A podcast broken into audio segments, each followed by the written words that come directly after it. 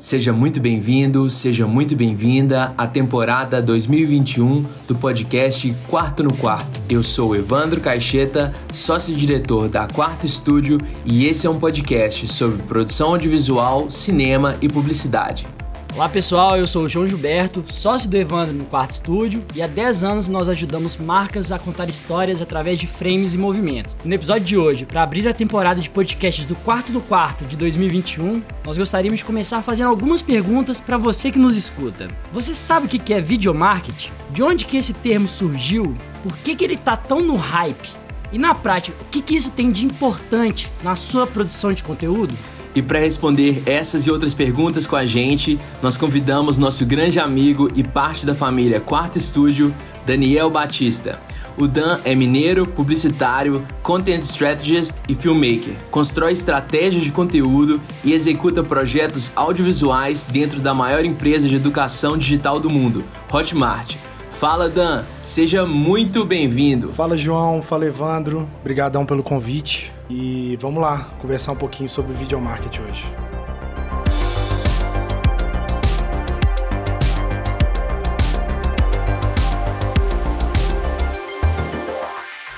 Bom, tem algumas definições para video marketing. Assim, a galera gosta muito de falar que video marketing é quando você usa o vídeo como estratégia de atração e retenção de cliente. Aí sim você pode chamar ele de, de video marketing. A explicação clássica, quando você joga no Google, ele vai te mandar essa explicação. Mas assim, no meu entendimento, eu acredito muito que primeiro a gente tem que entender o que é o vídeo. Na minha visão, eu acho que o vídeo tem um papel muito importante na construção de valor para uma marca. Então, quando você está falando de video marketing, a gente está falando da comunicação de marca no sentido mais amplo, né? E aí na comunicação de marca a gente tem objetivos de longo prazo, como a construção de identidade e criação de comunidade, e de curto prazo, com aumento de vendas e brand awareness. E como a gente vive numa era imagética e acelerada, o vídeo se tornou uma das maiores ferramentas para geração de resultado, né? E muitos dos métodos para o vídeo marketing surgem dessa lógica. Dan, conta pra gente. Existem tipos de vídeos que funcionam melhor para construções de curto ou longo prazo, ou depende do tipo de cliente e da estratégia? Eu acho que o que importa muito antes da gente definir qual peça, para qual é, período, qual, qual, momento do funil, é, é muito conversar com o cliente. Para a gente primeiro inverter esse, esse processo do briefing. Porque tem o processo tradicional, que antigamente até é, tinha o cliente, o cliente falava para a agência e a agência falava para a produtora e virava um telefone sem fio. E aí ainda tinha a produtora que falava com o editor ou com o diretor para executar aquele vídeo. Eu acho que essa jornada ela precisa ser reestruturada, assim, repensada. Justamente porque a pessoa que está executando lá na ponta, ela precisa primeiro conversar com aquela pessoa que está consumindo o conteúdo da, da marca, ou do serviço, ou do produto, enfim. Consumir, é aquela pessoa que é o cliente final, né? Na verdade, é ótimo esse ponto que você colocou. Porque normalmente eu acho que é aí que nasce grande parte dos problemas, né?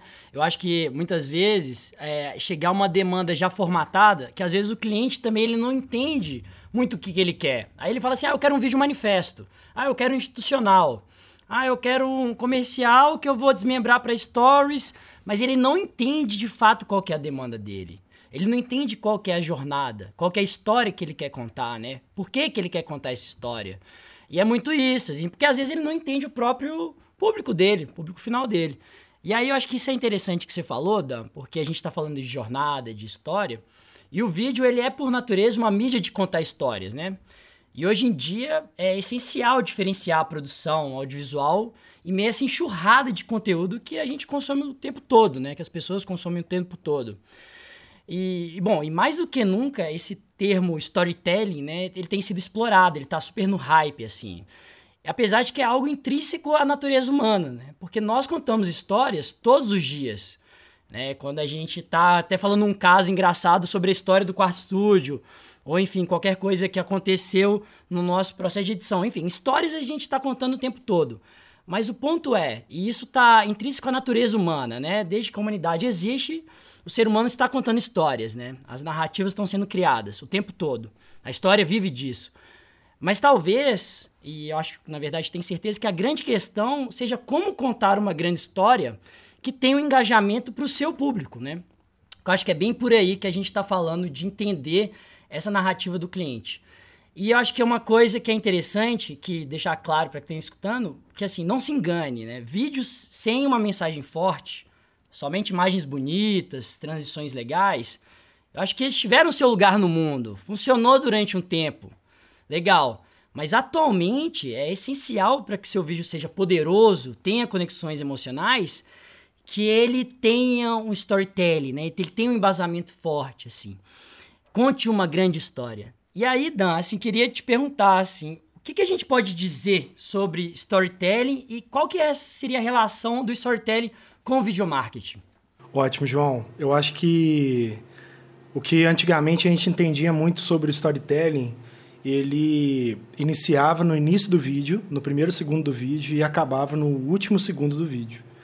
E cada vez mais a gente precisa entender que essa jornada, esse storytelling, ele está muito atrelada à jornada de experiência, de contato com o cliente. Uma coisa que a gente precisa entender muito bem é que o vídeo nunca pode ser tratado como uma peça única. Ele precisa ser tratado como uma, uma série, talvez, uma pontos de contato. Então, é, um formato de vídeo, a gente que estava falando um pouco sobre formato, um formato de vídeo é, dentro do Twitter, por exemplo, é completamente diferente do formato de vídeo do Reels dentro do, do Instagram. E tentando, o Instagram tentando trazer esse público para o Reels, o Reels é completamente diferente do, do TikTok também, por exemplo. Então, precisa ser pensado essa, essa peça, esse, esse vídeo, para cada ponto de contato que o cliente tem com a marca, produto ou serviço. E eu acho que isso está muito atrelado à estratégia de conteúdo, que também muita gente também eu entendo como video marketing. O que você está falando é que o storytelling não termina no vídeo, né? Ele faz parte de uma campanha ou faz parte de um contexto global da marca, né? Quais são suas sugestões para que esse storytelling passe de um vídeo para mais vídeos, passe de um vídeo para outros tipos de comunicação? Qual que é o seu entendimento para que isso aconteça? Evandro, eu acho que a primeira coisa é sair é, com um roteiro muito bem costurado com toda essa estratégia, com toda essa jornada. Não adianta nada é, um cliente brifar uma produtora, uma agência é, vai, produz uma peça, aí a peça deu certo, vamos produzir outra. E aí vira uma coisa meio bagunçada, assim, todo um processo que no final as, pode até funcionar, mas eu acho que a chance, quando sai do planejamento, da etapa da pré-produção, um roteiro com um plano de distribuição muito bem estruturado, muito bem pensado, é maior que dê certo. Então, eu acho que minha dica é essa antes de recar, antes de começar a gravar, antes de começar a produzir o conteúdo, pense ou tente pensar nessa, nessa jornada. Onde é que ela começa e onde é que ela termina. E em quais, quais são os pontos de contato que ela vai ter. Ou seja, né, antes até de você pensar no storytelling, você tem que pensar na estratégia global que essa história vai estar tá contando, né? No, no mundo da, da dramaturgia, qual que vai ser o seu world building, né? Qual que vai ser o mundo que aquela história vai estar tá integrando, né? É legal. Com certeza. Bem legal isso. Tem uma tem um exemplo muito legal que rolou da Volkswagen da Suécia. Eles começaram a soltar alguns conteúdos até em mídia tradicional, televisão e muito na internet também, né, que ela precisa estar presente hoje em dia, soltando algumas dicas com uma assinatura assim, no Showroom, que era e, e é umas dicas meio que uma caça ao tesouro assim. Ela não contava muito bem o que que era, mas quem acompanhou toda a jornada, quem começou a, a entender que um conteúdo estava muito ligado ao outro, é, no final ela descobriu que na verdade era de fato uma, uma caça ao tesouro de um lançamento de um carro é, um SUV fodão lá. Eu não entendo nada de carro, então não sei qual é o carro. Mas no final era a caça ao tesouro que a Volkswagen, a Volkswagen colocou um carro no meio do nada, no meio de uma montanha cheia de neve. E quem achasse esse carro é, ia ganhar o carro. E essa é, toda essa história ela foi contada com vídeos, distribuindo na internet e mídia tradicional. E acho que é, é, legal, né? Porque quando a gente vai falando de videomarketing e aí a gente vai falando dessas produções de conteúdo, e ainda mais hoje em dia, igual você citou esse case, né? Que era uma série de vídeos, né? Como é que às vezes a, a produção cinematográfica ela se encaixa também, né? Porque a gente está falando dessa jornada, essa narrativa que ela se estende, né? Além do vídeo. E é interessante porque é, muitas vezes não existe essa preocupação, às vezes, do, do cliente, de uma marca. E isso vale também para você, que tem o seu, seu próprio negócio. Pense nisso, assim, né? Eu acho que a gente pode falar isso até em um próximo é, podcast, para a gente falar até da construção da marca, mas tem essas coisas claras. Porque quando a gente recebe, às vezes, um, um briefing, as pessoas, ou a, a, marca, ou a agência esquece de falar de qual que é essa jornada que extrapola o vídeo. Ela esquece de falar qual é a motivação, as origens, né? E assim, eu acho que muito de você, enquanto produtor audiovisual, é, vem precisa desse questionamento. Você precisa estar tá, ser incisivo em querer entender. Porque a partir do momento que você quer entender e quer absorver qual que é a história, qual que é a trajetória, é aí que você vai conseguir criar os conteúdos mais potentes. Eu acho que essas perguntas, caso é, seja a sua marca, você está produzindo conteúdo para você, faça essas perguntas para você mesmo também. Porque, afinal de contas, não, não adianta nada um vídeo muito, muito legal, muito bonito, numa campanha que não funciona, né? Ou numa marca, numa estrutura global de uma marca que não está funcionando, que o cliente não está entendendo, né? Então, basicamente é isso que o Dan tá falando, né? Que você tem que pensar no vídeo como apenas uma parte de uma campanha. Pode ser uma campanha toda feita de vídeos mas que você tem que pensar que o vídeo tem que funcionar pro, pro global, né? Exato. E eu acho que é uma coisa que a gente tem que ter em mente que as linguagens, elas evoluem o tempo todo, né? Seja pelo advento de novas tecnologias, novos hábitos de consumo, tudo isso é fruto de uma série de fatores, associações, fatos históricos, falando da comunicação como um todo, falando das linguagens audiovisuais, né? elas estão mudando o tempo todo. A gente já falou aqui de stories, de reels, de TikTok, assim, são tipos de linguagens específicas usadas em cada aparato, assim. É, e aí a gente pensou para até falar um pouco sobre o videomarketing e tentar ter um contexto mais amplo, porque eu acho que assim, a gente até conseguiu já, né? O Daniel já pontuou o que, que seria o videomarketing, mas é isso, é, os termos eles nascem de uma construção.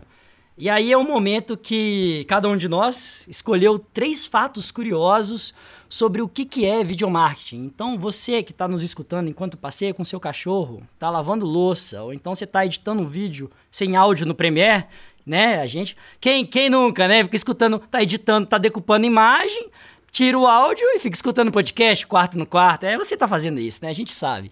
Eu separei três aqui, curiosidades, que ajudaram a construir esse termo do que é o videomarketing, né? É, bom, em 1954, né, o primeiro televisor a cores chegou ao mercado e custava incríveis 1.295 dólares. Você já pensou, 1.295 dólares? Hoje em dia, o que, que isso dá? Não, nem sei fazer as contas mais de quantos milhões de reais isso aí vai dar hoje. É, bom, mas por que, que eu estou falando isso? Eu estou falando isso porque a gente está falando da história, igual a gente falou, né? Como é que a linguagem vai, ela vai mudando. Então, se a gente for pegar algo que aconteceu muito tempo atrás, você vai ver que no final das contas tem uma relação, porque é isso, a comunicação ela tá transmutação contínua. Então acho que é legal a gente resgatar um pouco desses momentos históricos assim. Chegando mais próximo da gente aqui, em 2002, um surfista, um jovem surfista, teve a melhor ideia de sua vida que ele decidiu inventar uma câmera portátil que fosse capaz de registrar seus momentos no mar, né? Enfim, pegar uns tubos ali e fazer umas, umas imagens maneiras. E até então não existia uma câmera que fizesse isso, né? E nasceu nada mais, nada menos do que a GoPro, que mudou a cara e o jeito dos vídeos de toda uma geração, né? E uma nova forma de produção de conteúdo audiovisual. É, só uma dica importante, tá? Isso pode parecer meio óbvio, mas sempre que você for entrar no mar ou numa piscina, verifique se a sua GoPro tá com a capinha prova d'água. Porque já aconteceu isso no quarto estúdio. É, não tava e a gente perdeu a GoPro. Uma dica legal é para quem quiser ver a história da GoPro, tem na TV Red Bull tem o, um programa que chama The Ripple Effect e aí ele conta exatamente como é que foi a construção da GoPro. Desde quando o cara era um surfistão lá, até ele começar a empresa e por aí vai. Bem legal. Quarto no quarto é dica, é entretenimento, é cultura, é podcast de qualidade, vocês estão vendo, né? Boa, Evandro, mandou bem aí.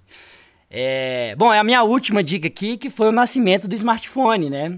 Porque quando embutiram a câmera no celular, o que, que aconteceu? Todo mundo pôde criar conteúdo qualquer hora, né? Qualquer momento.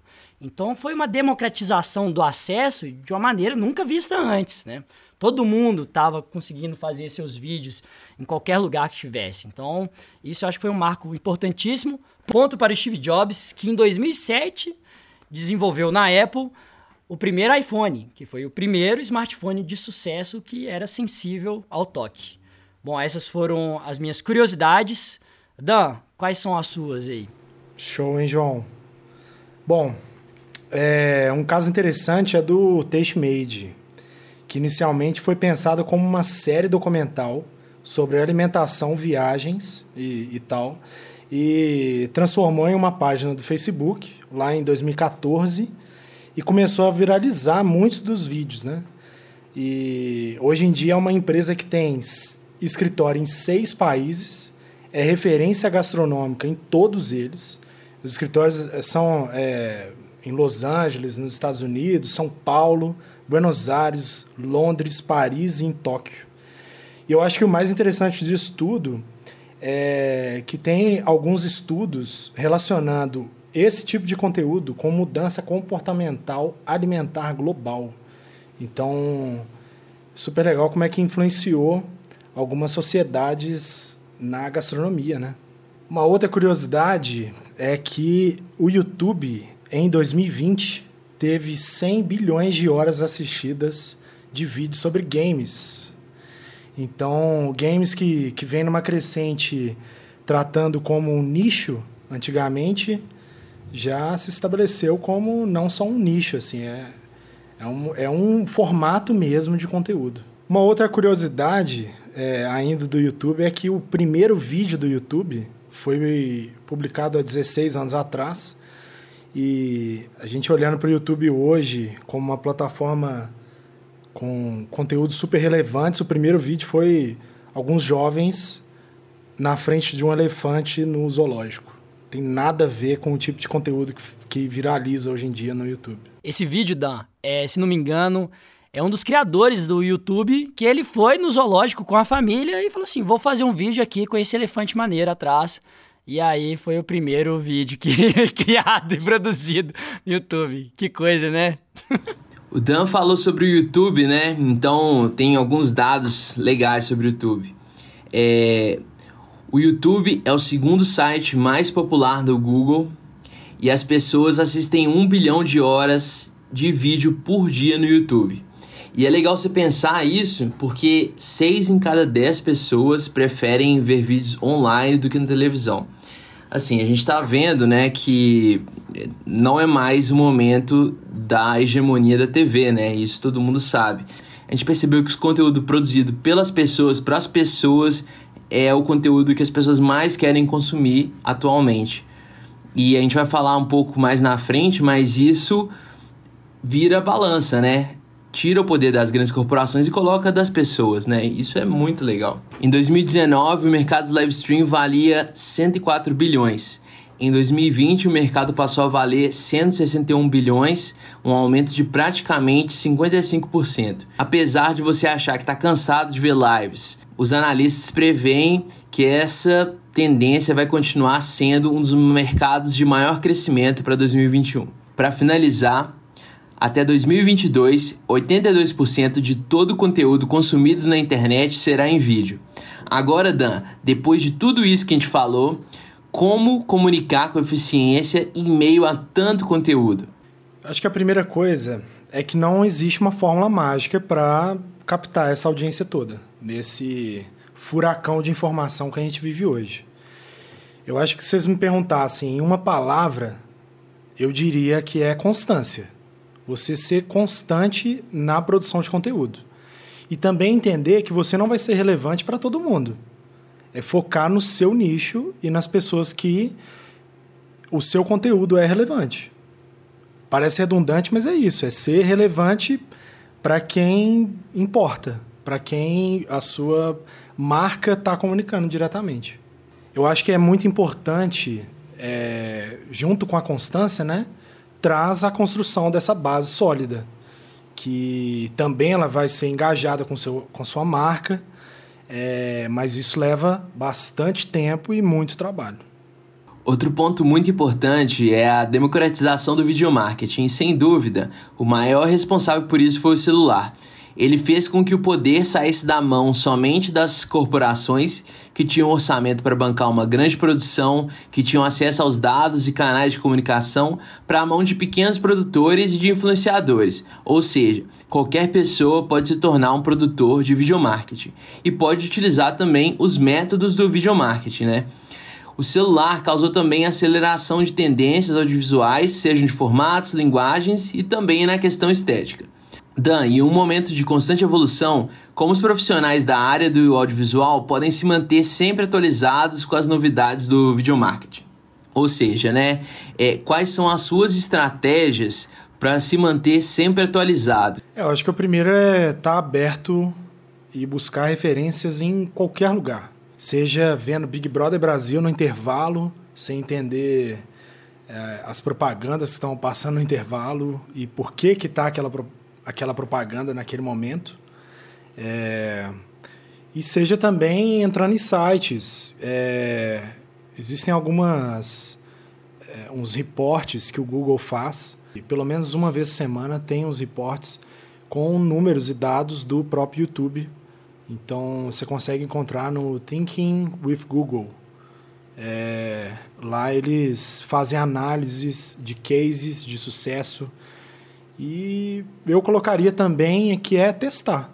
É botando a cara a tapa, testando, errando e acertando. Eu acho que é assim que é um bom caminho para para ir crescendo nesse, nesse mercado e aplicando o video marketing, né? Estratégias de video marketing. Dan, com isso, quais foram as maiores mudanças que você sentiu no setor audiovisual, né? Do momento que você começou a produzir vídeos até agora e o que, que você está achando que vai acontecer de mudanças no futuro próximo? Eu acho que a maior revolução que aconteceu, até vocês citaram é, agora há pouco, foi o acesso a equipamento, né? Você não precisa ter hoje uma câmera, uma lente de 16 mil reais, uma câmera profissional, é, full frame, foda para fazer, um computador também para processar todos esses dados, todos essas, esses footages, né? É, com o celular você consegue gravar, você consegue editar e você consegue publicar na sua, nas redes sociais. Então acho que essa foi a maior é, revolução que aconteceu no, no audiovisual. E eu acho que vem, vem muito desses anos também um acesso à informação.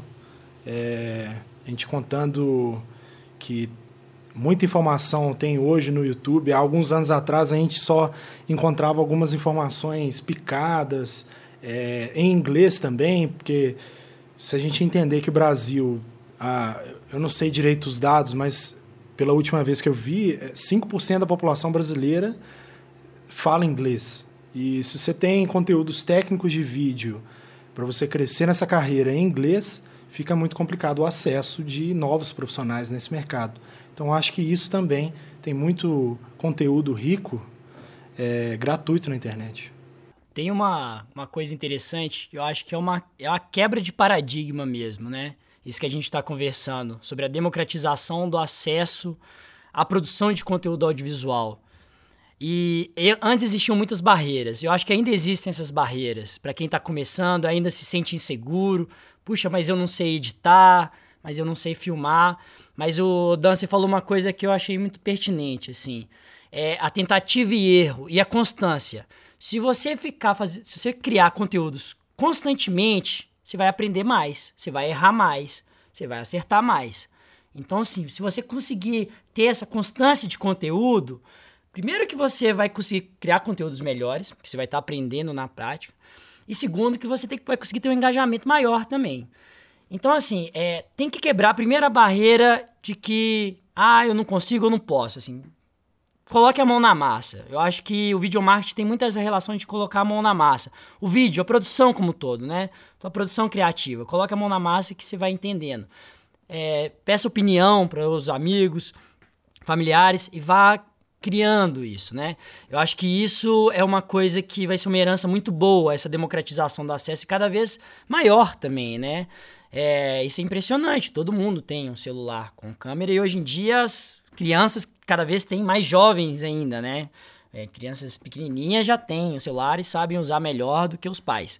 E isso é legal de falar desse presente barra futuro, porque eu queria puxar um tema que seria justamente fazer um exercício meio de futurologia também, ligando com o nosso presente atual. A gente está falando hoje, é dia 30 de março de 2021. É, nós estamos no meio da pandemia. E, bom, no ano de 2020 para esse ano, nunca foi produzido tanto conteúdo de cursos, né? E tão consumido, consumido tanto conteúdo voltado para cursos online. E eu sei que Dan, isso é uma expertise sua, né? Da Hotmart também, obviamente. E, enfim, a, a taxa de consumo e produção de cursos cresceu de uma maneira absurda. Aí eu queria entender, fazendo um. puxando o gancho para esse presente nosso, assim, é, como que foi a evolução da produção de cursos online na pandemia e qual o impacto disso na sociedade? Qual que é a sua visão? Eu, eu indico a todos que vejam o TED do JP, que é o CEO da Hotmart. Ele explica e coloca pontos fundamentais de entender o futuro da educação à distância do é, no mundo, né, como um todo. Mas eu fiz alguns recortes desse TED dele e concordo muito. É, primeiro que eu, a gente precisa repensar todo o ensino presencial, né? Que hoje é, é quase que é o único, a única opção de, da maioria das pessoas. É, eu, pelo menos, eu estudei muito tempo em Barça. É, talvez eu só parei de usar Barça no, no ensino médio. Mas hoje as crianças elas estão inseridas nesse mundo digital desde quase que nasce e colocam um smartphone na mão dessas crianças, que é outra coisa também que a gente precisa repensar. Qual é o momento de inserir é, no mundo digital, né? É, mas se a gente, quando a gente pensa na educação na forma mais simples, ela tem um custo muito alto e por isso ela também não é acessível para todos. Então, quando a gente entra na faculdade, a gente entra quase como uma esteira de produção, né? É, o JP usa esse termo de esteira de produção. Todo mundo tem que aprender a mesma coisa, no mesmo ritmo, na mesma hora, com o mesmo professor. E, e às vezes, assim, cada um tem seu ritmo. É, às vezes uma, tem um aluno que ele é, vê uma aula, ele aprende muito fácil, já consegue é, reter muita informação muito rápido, mas tem aluno que precisa talvez pausar o professor ali e voltar naquela fala, voltar naquele assunto mais de uma vez. E o curso online, ele proporciona isso às pessoas, delas pausarem e assistirem aquela mesma aula inúmeras vezes, até que ela aprenda. Um outro ponto muito importante é, é a saída das pessoas da faculdade. Elas já saem formadas, mas quase com profissões obsoletas assim no mercado. Porque se a gente pensar, fazer um exercício agora, você imaginaria que há quatro anos atrás você estaria onde você está agora? Eu, pelo menos, eu não, não enxergava. É, a vida ela é muito dinâmica, coisas acontecem, o mundo também é muito dinâmico, a gente convive numa sociedade dinâmica e é muito difícil você cumpre ali no primeiro ano é, uma grade curricular fechada até o quarto ano de faculdade, pelo menos no meu caso foi assim com publicidade. E muitas das matérias que eu vi na faculdade, eu não usei na prática no dia a dia. É, é muito importante essa teoria. É, o mundo acadêmico ele é muito importante, mas ele precisa ser repensado. O formato dessa aula presencial, desse mundo acadêmico, ele precisa ser repensado. E eu acho que o ponto de maior valor que o ensino à distância ele possibilita às pessoas é o dinamismo que essa pessoa tem em carreira. Porque quando você faz uma faculdade é, de quatro, cinco anos, você investe valores é, altíssimos. É, você acaba quase que preso àquela profissão para o resto da sua vida, porque você não tem mais tempo para fazer outra faculdade durante quatro ou cinco anos, ou você simplesmente não vai jogar aquele dinheiro fora que você investiu de, durante esses, todos esses anos. Então, o ensino à distância do curso, ele possibilita isso, você aprender em um curto, curto médio, ou também se você contar com algumas especializações no longo prazo também, é, você mude de carreira durante a sua vida. Legal, legal você ter levantado esse ponto, assim. Eu acho que ele é muito pertinente, eu acho que, assim, mostrou que exatamente o ensino à distância, igual você bem pontuou, ele é uma realidade e ele também democratizou o acesso, de certa maneira, ao ensino, que é ótimo, de certa maneira, porque a gente está vendo também, né, que quem não tem acesso a computador, quem não tem acesso à internet, não tem ensino à distância, não existe isso. Principalmente no Brasil. Então, assim, de certa maneira, o abismo continua. É, mas eu, uma coisa que eu fico pensando, na verdade, a gente estava até conversando com uma professora nossa, que é uma professora da PUC, e ela estava falando como é que está sendo difícil para os professores também. E é, é isso, né? De entender e readequar esse modelo de ensino, principalmente agora na pandemia, né? Falando no contexto de pandemia. Porque ela dá uma aula em que ninguém interage, ninguém coloca a câmera, ou seja, ela fica falando para a tela ali horas e horas e não, nada acontece assim, né? E com certeza isso é muito frustrante, pelo menos foi o sentimento que a gente teve conversando com ela assim, de frustração mesmo, porque imagina, né? Já é já é difícil às vezes quando a gente vai fazer reunião de Zoom, a gente já se sente cansado, enfim, não tem aquela presença física. Mas assim, o que eu penso também, é, e aí eu quero até puxar uma próxima pergunta, é que, ok, vai ter uma reestruturação do ensino, vamos falando de universidade, né? É, mas eu, pelo menos, entendo que o ensino presencial ele é fundamental, ele vai continuar sendo fundamental. Entendo que a grade das universidades, e eu acho que a gente mesmo, nós fomos estudantes da PUC há um tempo atrás, nós tínhamos muitas críticas em relação à grade, muito com relação a isso que você falou de não repensar. Se a gente está fazendo um curso de comunicação, pensa bem, comunicação, publicidade, a gente está falando de linguagem que muda o tempo todo. Antes mudava, acho que até, assim, né, mudava também, mas eu acho que agora está numa velocidade estrondosa. As grades, elas não mudavam, né? As grades eram as mesmas, de períodos de seis períodos para frente, três anos para frente, como assim, né? Eu acho que, eu acho que, assim, isso é um alerta vermelho para as instituições, principalmente dos cursos de comunicação, que precisam se reinventar, mas eu entendo que o ensino presencial ele vai continuar sendo fundamental. Eu acho que principalmente por essa troca. Eu acho que a troca é, faz muita falta, sabe? Essa questão de você conseguir conversar com as pessoas presencialmente.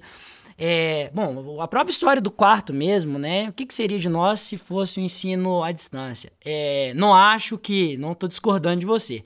Mas eu queria te perguntar, muito pelo contrário, concordo com tudo que você disse, mas eu queria te perguntar se a médio ou longo prazo você acha que os cursos online poderão substituir o ensino presencial, ou se não, em qual medida você acha que isso vai ser um balanço para as instituições de ensino, principalmente a gente falando de universidade, assim? É um assunto muito polêmico, né? Porque a gente não está vivendo igual quando as pessoas falam, ah, a gente está trabalhando de home office. Não, a gente não está trabalhando de home office nesse período da pandemia. A gente está vivendo uma pandemia e trabalhando de casa, que é completamente diferente.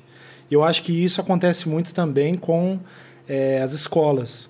As escolas precisaram se adaptar do dia para a noite. E os alunos também. Eu penso é que no futuro pode acontecer um formato híbrido da, do ensino presencial com ensino à distância. Eu acho que algumas matérias elas podem ser facilmente adaptadas para o ambiente digital, mas o convívio, eu acho que a faculdade ela é muito além da matéria ali. Ela é a troca entre os alunos, igual você mesmo falou. É, isso é o mais importante. É a rede de contatos que você sai da faculdade depois dos quatro anos. Seguindo a linha do Dan, eu acho que da mesma forma que a gente vai ter que repensar o modelo de trabalho, né, daqui para frente, a gente vai ter que repensar o modelo de estudo, né? É, não, muitas vezes não tem necessidade da gente estar presencialmente ali, né? A gente pode tornar a relação presencial no momento muito mais necessário, né? No momento que a gente fazer algum tipo de dinâmica ou alguma um momento que realmente vai ter uma interação interpessoal, né? É, para simplesmente passar um conteúdo, acho que hoje em dia a gente tem ferramentas muito boas, né? A gente pode usar do próprio audiovisual, né? Coisas que vão ser muito mais aderentes, né? Muito mais interessantes entre aspas para as crianças, né? A gente pode fazer vídeos, animações e por aí vai. E na hora realmente de ter o contato interpessoal, a gente estrutura para que seja com esse objetivo, né? E igual a gente vai reestruturar eventualmente o mercado de trabalho. Igual tem várias empresas que não vão ter mais o trabalho presencial necessário, vão ter reuniões para interação de grupos, interações de equipe e dinâmicas, mas não vão ter necessariamente um trabalho dia a dia ali, né? Aproveitando que a gente está falando de cursos online, ensino à distância, você tem alguma dica prática para as pessoas que querem ou produzir seu próprio curso ou então virar um produtor audiovisual de cursos online? Cara, uma, da, uma das coisas que eu mais quebrei a cara quando eu entrei na Hotmart foi é, acreditar que o primeiro passo era produzir o curso era simplesmente sair rodando, gravando horas e horas, produzindo 20 videoaulas, é, enfim. E aí eu descobri no processo, dentro desses quase dois anos que eu estou lá dentro da Hotmart, que até a gente comentou mais cedo na realidade como produtor e agência, mas isso se aplica muito quem quer é, produzir um curso online. O primeiro passo que você precisa fazer quando você quer produzir um curso online é validar qual que é a dor que seu cliente tem. Porque em cima da dor do cliente, é, você consegue entender e até moldar e estruturar o seu curso online para sanar aquela dor. É, validar, né, o que a gente fala que é validar a oferta. Então, primeiro você joga a oferta para os seus clientes, fala, olha, é, o que, que vocês gostariam, talvez? Uma, uma das estratégias. Jogar nas suas redes sociais. O que, que vocês gostariam de aprender comigo? E escutar do seu, do seu público, da sua audiência, o que, que é relevante para eles. E a partir disso você conseguir estruturar o seu curso online. E não você ter essa. O que na faculdade a gente aprendeu como miopia, né? Miopia de marketing, é, que é acreditar que é uma coisa, o que não, o meu cliente precisa disso, mas na verdade ele precisa de uma coisa completamente diferente.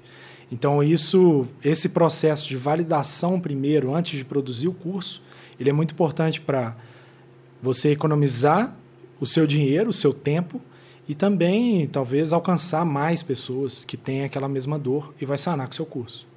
Então, de novo, a gente está voltando na noção de que não é simplesmente produzir, né? Existe um, uma estrutura e atrás da estrutura existe uma estratégia, né? O primeiro passo dessa produção, assim como o primeiro passo da produção de vídeo marketing, é pensar na estratégia macro, né? Exatamente. E o vídeo ele não está só presente na videoaula. É, ele está muito presente em toda a estratégia, nos conteúdos para é, construir o que a gente chama nesse universo de produtos digitais é de lista que nada mais, nada menos é a lista de pessoas interessadas em aprender com você. Então, você tem alguns conteúdos que é, você entrega gratuitamente, é, que, que a gente fala que é o conteúdo pré-lançamento. Então, você entrega uma série de vídeos mostrando que você é um expert naquele assunto. E assim você consegue atrair mais pessoas para sua base né, de pessoas interessadas na hora que você for vender o seu curso você dispara para essas pessoas, você comunica a essas pessoas, olha, é, essa pessoa aqui que entregou esses conteúdos gratuitos para você, agora eu estou com um conteúdo mais aprofundado, você tem interesse? Então é, é pensar nesses conteúdos em vídeo que está é, considerando toda a jornada do cliente e toda a jornada que uma pessoa tem em contato com você. Bom, pessoal, estamos quase no fim desse episódio, mas antes de nos despedirmos, chegamos ao momento do quarto indica. Aqui, nossa ideia é sugerir algum livro ou conteúdo voltado para o tema de videomarketing para quem quiser continuar aprofundando seus estudos na área. Bom, a minha dica de hoje é o livro do John Mowat chamado Videomarketing. É um livro fácil de ler, prático e bem mão na massa que aborda teoria e prática para você criar vídeos ainda melhores.